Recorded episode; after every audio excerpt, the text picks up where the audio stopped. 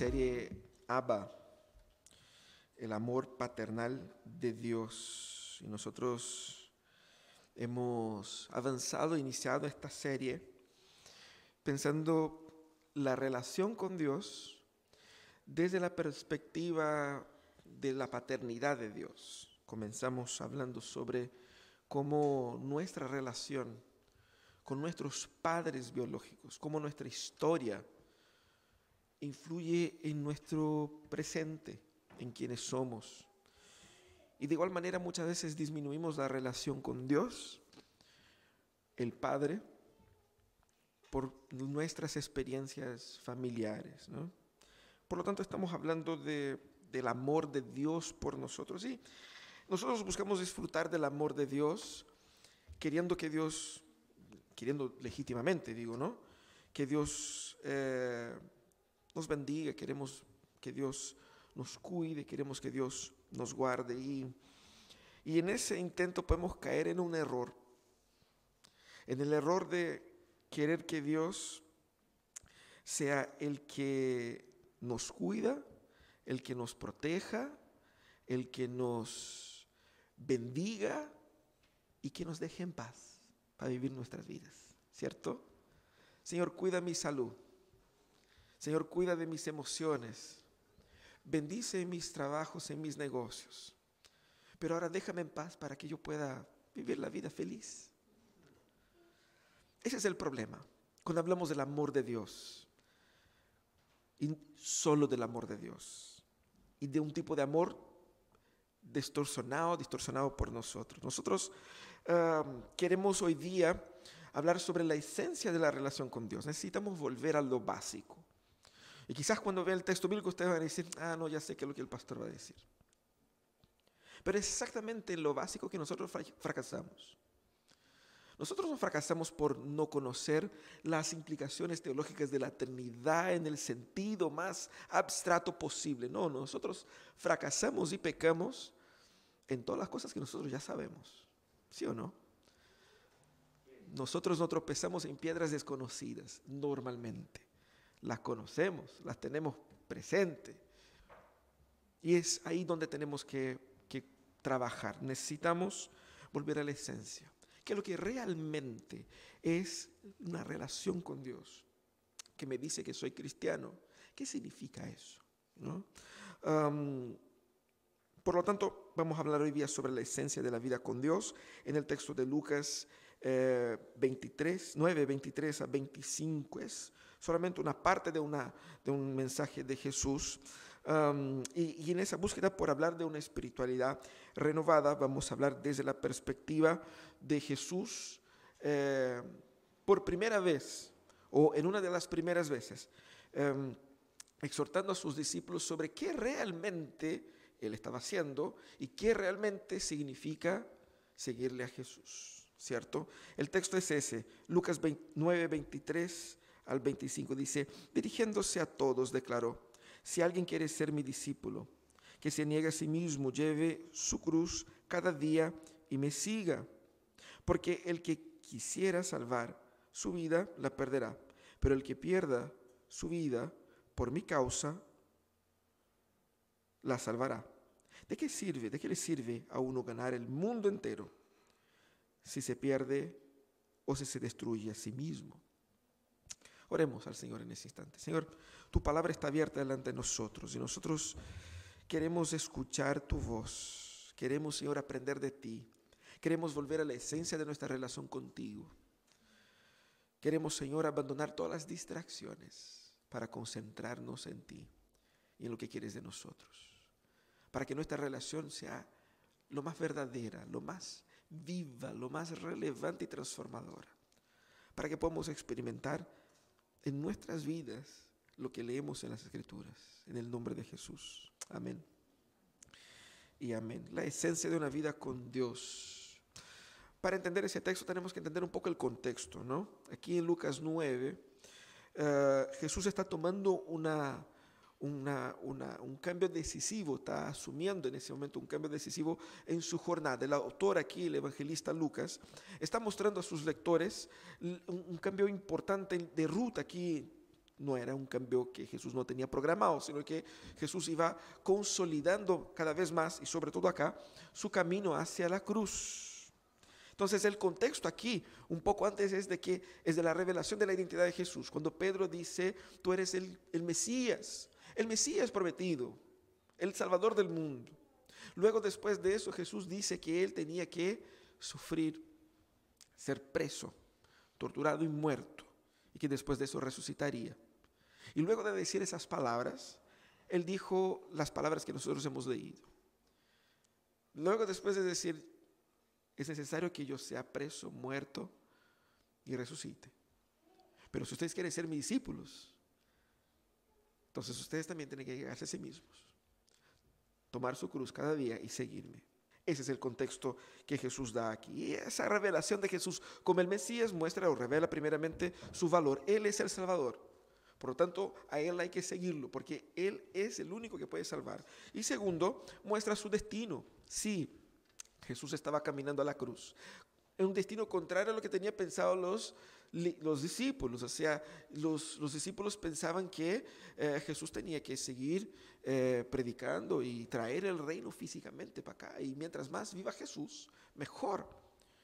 Pero Jesús tenía el destino de la cruz y es por eso que la cruz pasa a ser clave, no solamente eh, en ese momento, siempre lo fue, pero específicamente a partir de acá, la sombra de la cruz está presente en, toda, en todo el relato, haciéndonos recordar que la cruz de Cristo representa el centro de la vida cristiana, el centro de la espiritualidad cristiana. Yo no puedo tener una relación con Dios sin entender la cruz. Sin la cruz no hay cristianismo, sin la cruz no hay salvación, sin la cruz no hay amor paternal de Dios.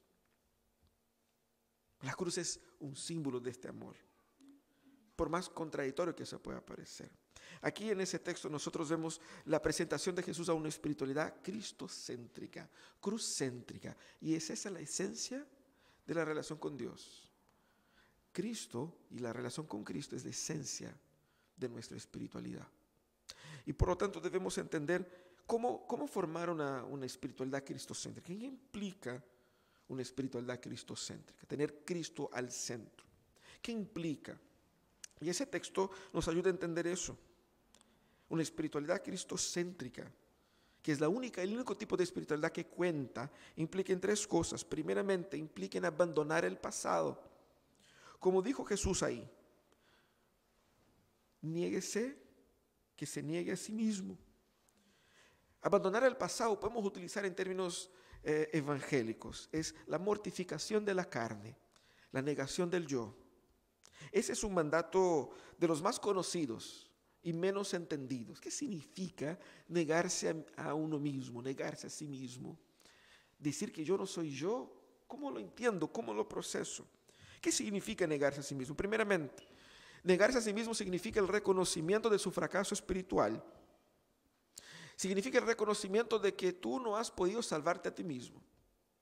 Además del reconocimiento obvio de que necesitas salvación. Porque alguien puede pensar que no, pero en el fondo todos sabemos que sí. Porque todos sabemos que el mundo anda mal, que nosotros andamos mal, que hay algo mal que no, que no encaja en el mundo y que necesita ser arreglado. Ese necesita ser arreglado es lo que la Biblia llama de salvación.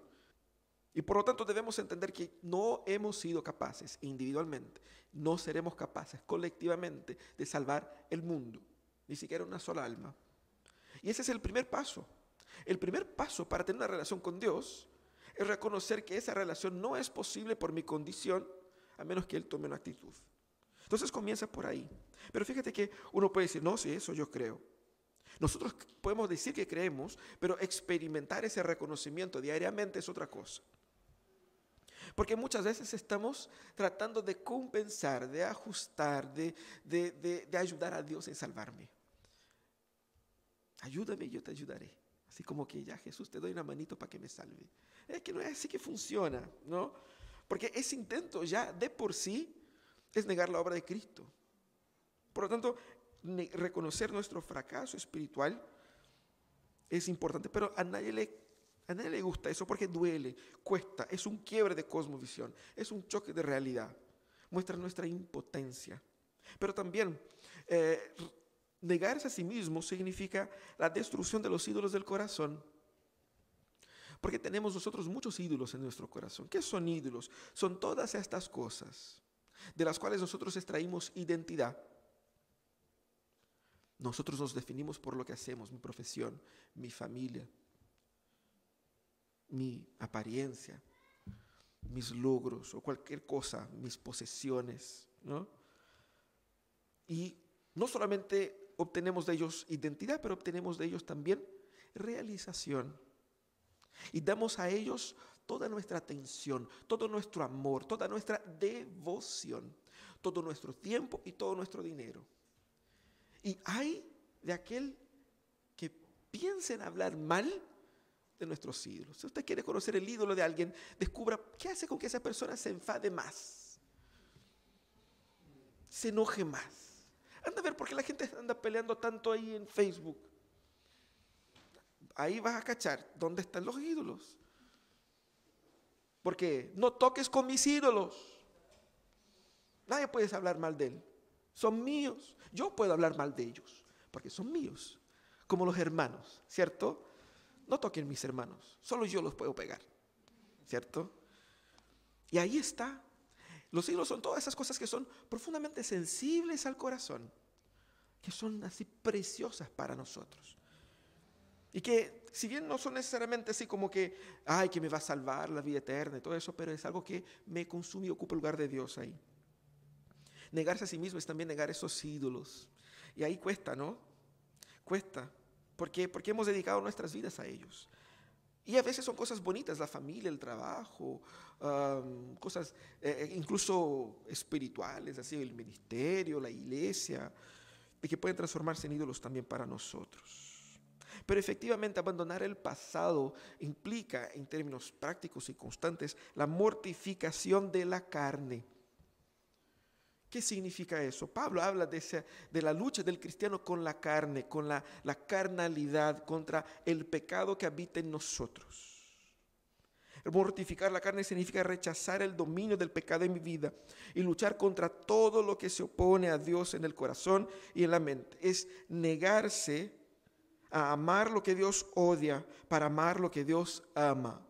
Y nosotros amamos muchas cosas que Dios odia, que Dios detesta. Y somos llamados a luchar contra eso. Es buscar una vida de santificación, un caminar en arrepentimiento, un caminar en quebrantamiento, un caminar en obediencia consciente y decidida. Eso es mortificar la carne. Nosotros pensamos, cuando estábamos en, la, en, en pandemia, era un desafío hacer con que las personas se conectaran y que se conectaran de una manera adecuada para el culto al Señor. Pero ahí volvimos al culto presencial y decimos, wow, todos van a volver. Y, pero de repente nos damos cuenta que no solamente volvió el culto presencial, pero también abrieron los parques, se abrieron los vuelos, se reanudaron las, las juntas. Y Dios tiene que disputar con nuestra agenda para ver si cabe espacio para Él en el día del Señor. Ahí está la carnalidad. Cuando nosotros ponemos a Dios en el mismo nivel que cualquier otra cosa que puede ser hecha en cualquier otro momento, con tanto que sea bueno, y vamos viendo, ¿por qué estoy haciendo eso? ¿Para qué? ¿Cuáles son mis prioridades? ¿Estoy yo buscando agradar a Dios solamente o estoy buscando agradarme a mí? Incluso cuando uso al Señor para agradarme a mí. Negar el pasado y abandonar el pasado, negarse a sí mismo, es abandonar a todas esas cosas que dominan nuestro corazón que no son Dios. Es abandonar ese dominio de la carne, de los deseos internos, de las pasiones incontrolables, de, las profundas inquietudes que nos hacen querer ser lo que nosotros no debemos ser, amar lo que no debemos amar y buscar lo que nunca debiéramos haber empezado a buscar. ¿Cómo entonces me niego a mí mismo? Primeramente, debemos reconocer que eso no es algo que, que yo lo hago así, que aprieto un botón y que se cambia. Es el Espíritu Santo que inicia ese proceso de transformación. Yo solo sé que soy pecador porque Dios me dice en su palabra y el Espíritu Santo me confirma en mi corazón. De lo contrario estaría perdido. Entonces, el negarse a sí mismo es obra del Espíritu Santo, primeramente. Él inicia esa obra de restauración, Él realiza esa obra de restauración en nosotros. Pero también implica un esfuerzo consciente, decidido, por querer abandonar y huir del pecado, por querer abandonar y vivir una vida floja moralmente por querer vivir una vida que agrada al Señor y no a mis pasiones propiamente tal. Y más, Abandonar a uno mismo o negarse a uno mismo significa entender que no se trata de mí. Mi vida no gira alrededor de mí. Yo no soy el centro del universo. Yo no soy el Dios de Dios para que Él me dé toda la alegría, la paz, la prosperidad y me haga feliz todos los días. Dios no tiene ninguna obligación de hacerme feliz, ninguna obligación de hacerme próspero, ninguna obligación de hacerme nada. El mundo no gira alrededor de mí, gira alrededor de Dios. Y por lo tanto negarse a sí mismo es reconocimiento de que el mundo gira alrededor de Cristo y no de mí. Ahí estoy comenzando a caminar con Dios, cuando yo entiendo quién es Él y quién soy yo. Aclarado eso, abandonándose o negando a sí mismo, uno es llamado entonces a entregarse totalmente. Mira lo que Jesús dice, uno tiene que llevar su cruz cada día. Y Jesús utiliza aquí una metáfora apuntando a lo que él iba a hacer concretamente, ¿cierto? Él está aquí hablando sobre el precio de ser discípulo de Jesús. ¿Cuánto cuesta ser discípulo de Jesús? ¿Qué precio tenemos que pagar por eso? ¿Cuáles son las consecuencias, las implicaciones de eh, ser un discípulo de Jesús. Y Jesús utiliza el lenguaje de la cruz, diciendo, lleve su cruz, para mostrar primeramente que la cruz está en el centro de la espiritualidad cristiana. Es decir, yo solo soy lo que soy porque Cristo entregó su vida en la cruz. Entonces la cruz es un recordatorio muy importante de quién realmente soy yo, quién realmente es Dios, quién salva a quién en esa relación. Y debemos recordar que la cruz era un instrumento de muerte. No era algo bonito que podemos colgar así como un, ¿no es cierto? un collar, una cuestión así, o poner en un tatuaje, o poner en la pared. La cruz, antes de ser el símbolo de nuestra esperanza, era un símbolo totalmente de muerte. Es decir, el, el caballero que pasaba cargando una cruz seguramente no volvería, porque era parte del espectáculo, era parte del show. Porque la cruz era tanto un instrumento de muerte como de exhortación. Todos aquellos que veían a esa persona veían, mira, eso pasa con aquellos que se levantan contra las leyes del imperio romano así morirá. Era para dar ejemplo a otros, porque era un proceso vergonzoso y lento de muerte y absolutamente público. Entonces Jesús cuando dice que cargue su cruz cada día, Jesús está haciendo referencia a eso, a la disposición de entregarse hasta su propia vida por creer en Jesús. ¿Qué significa entonces tomar su cruz? Primeramente significa la identificación con la causa de Cristo. Es decir, yo comparto, yo estoy con Cristo, comparto de los ideales de Cristo, estoy identificado más. La muerte que Cristo murió compró mi salvación, ese nivel de identificación.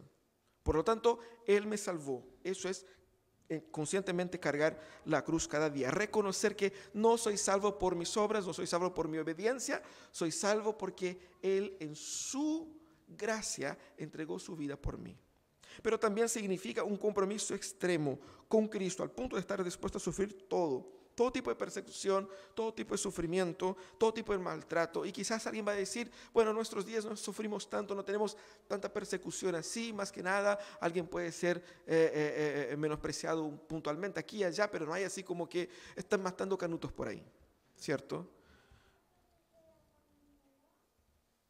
Todavía, o al menos acá en Chile.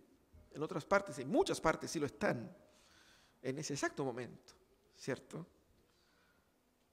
Y la pregunta es, ¿nuestra lealtad llegaría hasta qué punto? ¿Cuántas preguntas del interrogatorio soportaría nuestra lealtad al Señor? Ese es, el tema, ¿no? Quizás ni siquiera llegaría tan lejos. Si me amenazan con, con quitarme el trabajo, y si me amenazan, por ejemplo, con quitarme el, eh, el derecho al préstamo para pagar la casa, o no poder registrar mis hijos en el colegio, o no poder tomar la vacuna porque soy canuto. ¿Qué haríamos? ¿Hasta dónde va nuestra lealtad? Quizás algunos encontrarían así como un vacío legal, ¿cierto? Porque somos latinoamericanos y nosotros siempre buscamos así como dar vuelta en el asunto. Pero seamos concretos acá.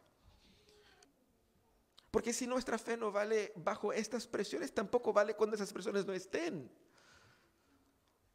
La fe verdadera tiene que ser verdadera sin presión y con presión, tiene que ser la misma. De eso Jesús está hablando. Porque quizás no estamos siendo perseguidos, pero sí somos llamados a entregarnos con un compromiso a la causa de Jesús hoy en muchas otras cosas y tampoco lo hacemos. Con un servicio muchas veces que es flojo, con una intención que eh, va bien, pero va mal también. Entonces, eh, ahí se nota nuestro real compromiso, compromiso personal con Jesús. Y fíjate que es su cruz, no es la cruz del otro. Es mi cruz. No hay una cruz colectiva, así como que vamos a juntar aquí entre los 10 cargamos una. No, es un compromiso personal. Yo no me puedo esquivar así como que yo no estoy muy firme, pero mis papás están orando por mí. Eso no cuenta, ¿no? Es su cruz personal. Es su desafío personal. Es su devocional personal, individual, solo suyo.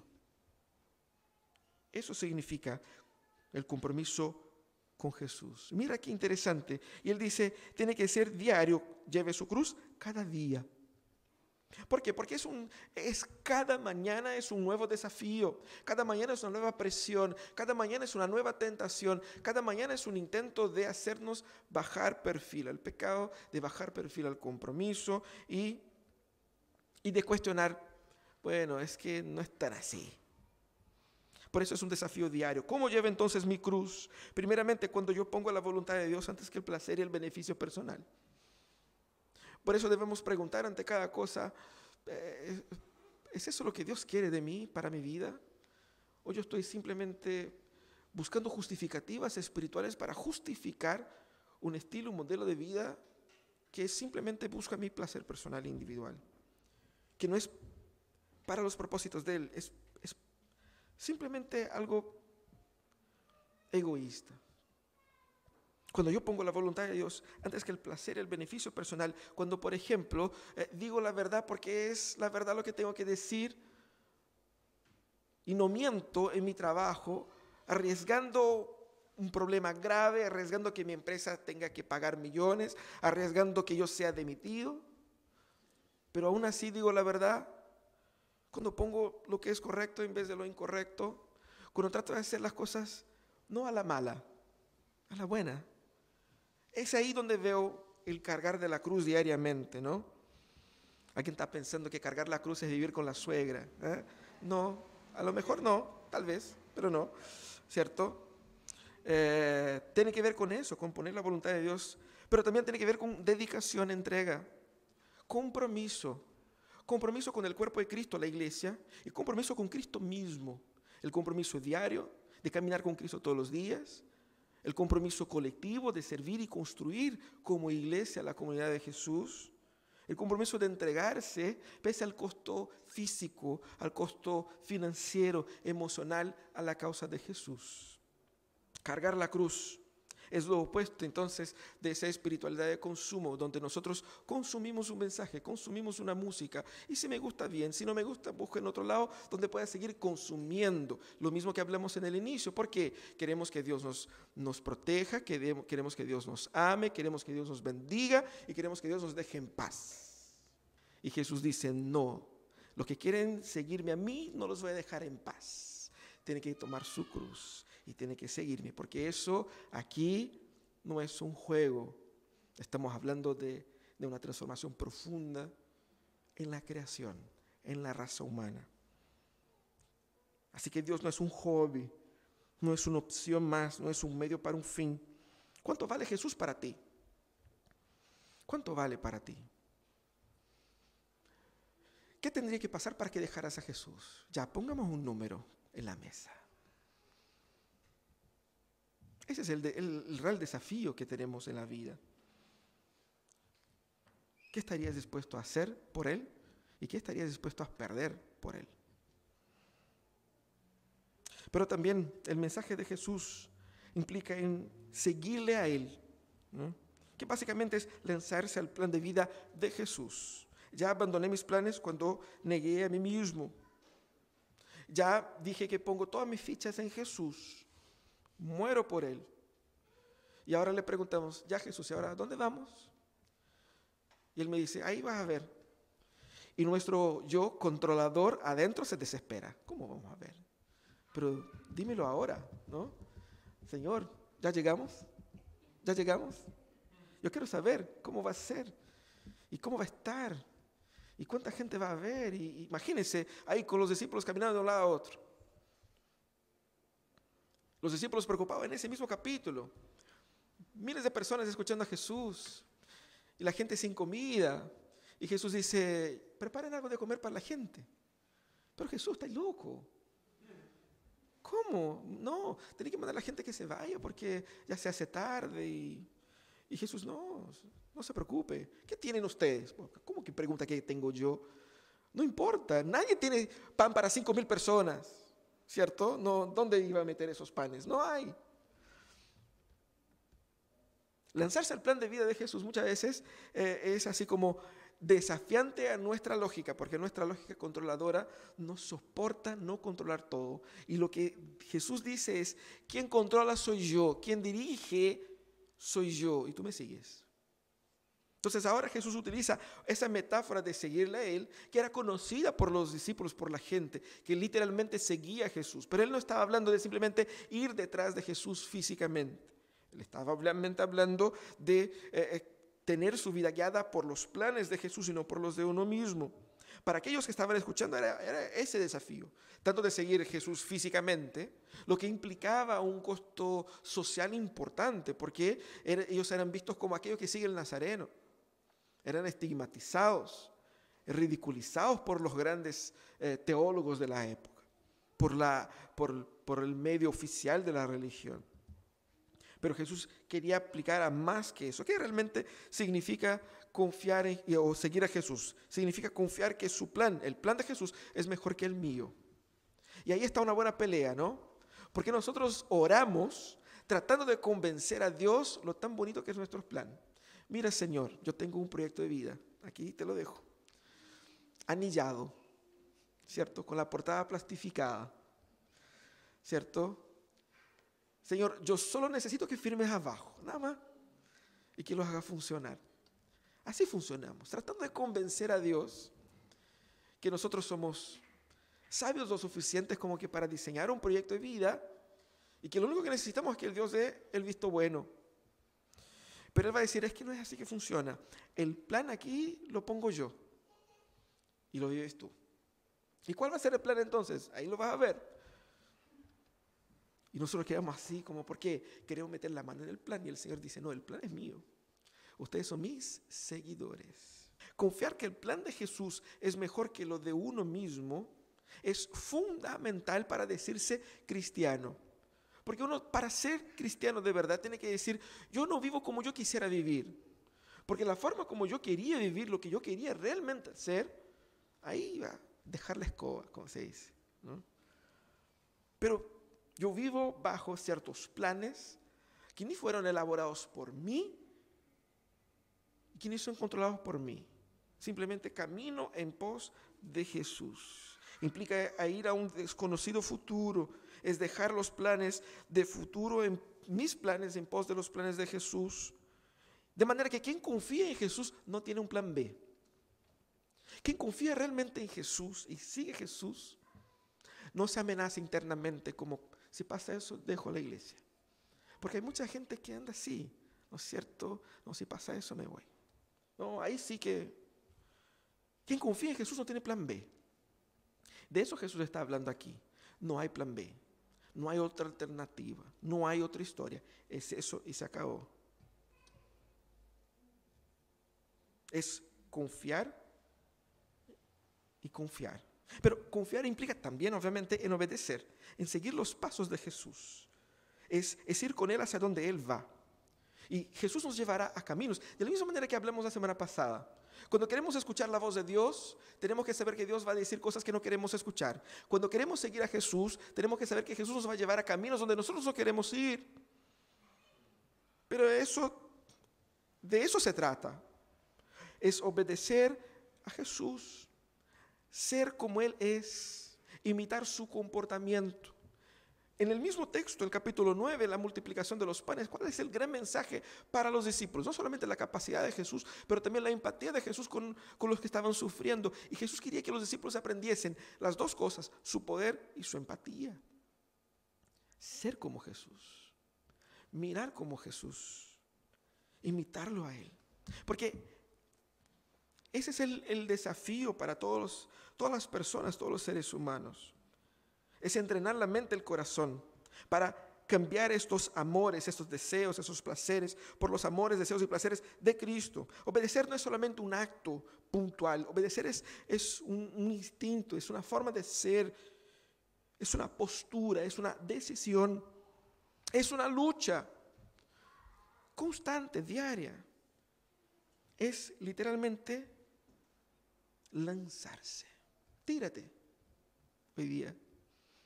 Suena mal, pero esa es la intención.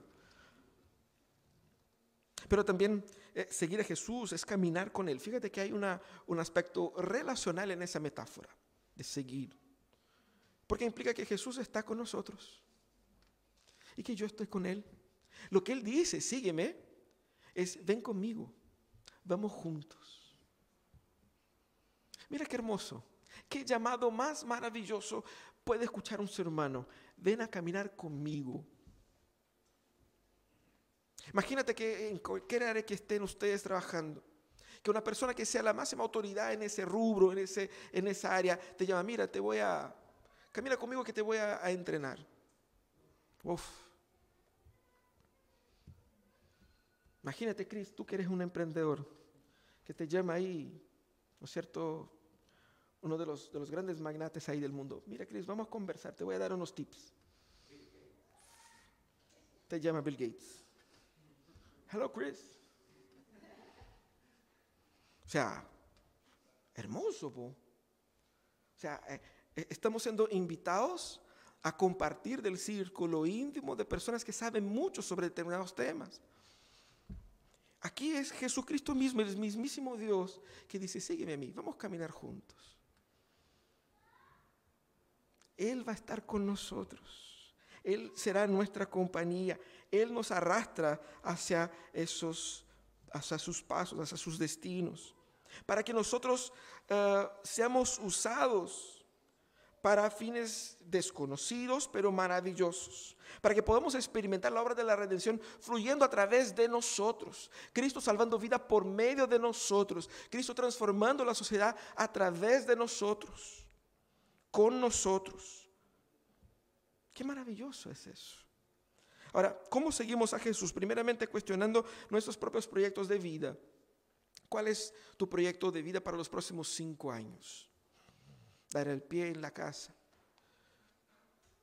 Empezar a ahorrar. No sé. Cambiar la ampolleta del baño que está chispeando hace tres años, ¿cierto? ¿Cuáles son tus planes? Tus proyectos, iniciar ese magíster, terminar el magíster, comenzar una, una, carrera universitaria, terminarla, casarse, ojalá no sea divorciarse, ¿no? Tener hijos, educar los hijos, cambiar de ciudad. ¿Cuáles son tus planes? Comienza cuestionando si esos planes es exactamente lo que el Señor quiere para mí o es solo una bola de mi cabeza. Tenemos que cuestionarnos y cuestionar la naturaleza de los planes que nosotros estamos haciendo. ¿Estoy siguiendo el llamado de Jesús para mi vida? ¿Cuáles son los, dones, los planes, los deseos, la, la visión de Dios para mí? ¿Estoy buscando eso? ¿Me someto a eso? En segundo lugar, debemos consagrar todas las áreas de nuestras vidas al Señor. Porque hay áreas en nuestra vida donde Jesús no entra, ¿cierto? Jesús cuida de nuestra vida espiritual, de nuestro compromiso con la iglesia, uh, pero hay áreas como las finanzas, la sexualidad, eso ahí lo arreglo yo. Eso no, aquí, Señor, aquí eso domino, Eso yo domino, así que no se preocupe, ¿cierto?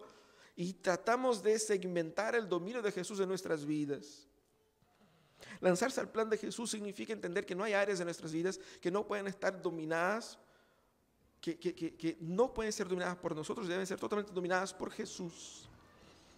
Porque el plan de Jesús implica todo, todas las cosas. Hay áreas donde solo manejo yo, tengo que cuestionarme eso y abandonar eso, pero es caminar con Jesús también, especialmente por medio del cuerpo de Cristo, por medio de la dinámica de la iglesia, por medio de la estructura de la comunidad, porque es su cuerpo. Y en su cuerpo estamos unidos unos a otros y estamos unidos a Él que es la cabeza. Caminar con Cristo es caminar en la iglesia. No existe una espiritualidad sin iglesia. No existe una espiritualidad sin el otro. Porque los dones que Dios me da es para el beneficio del otro. Si yo estoy solo, no doy beneficio a nadie, no cumplo con la misión, no estoy siguiendo a Jesús. Seguir a Jesús era seguir a Jesús junto con todos los demás seguidores de Jesús. Ser parte de los, del cuerpo de discípulos de Jesús, eso era.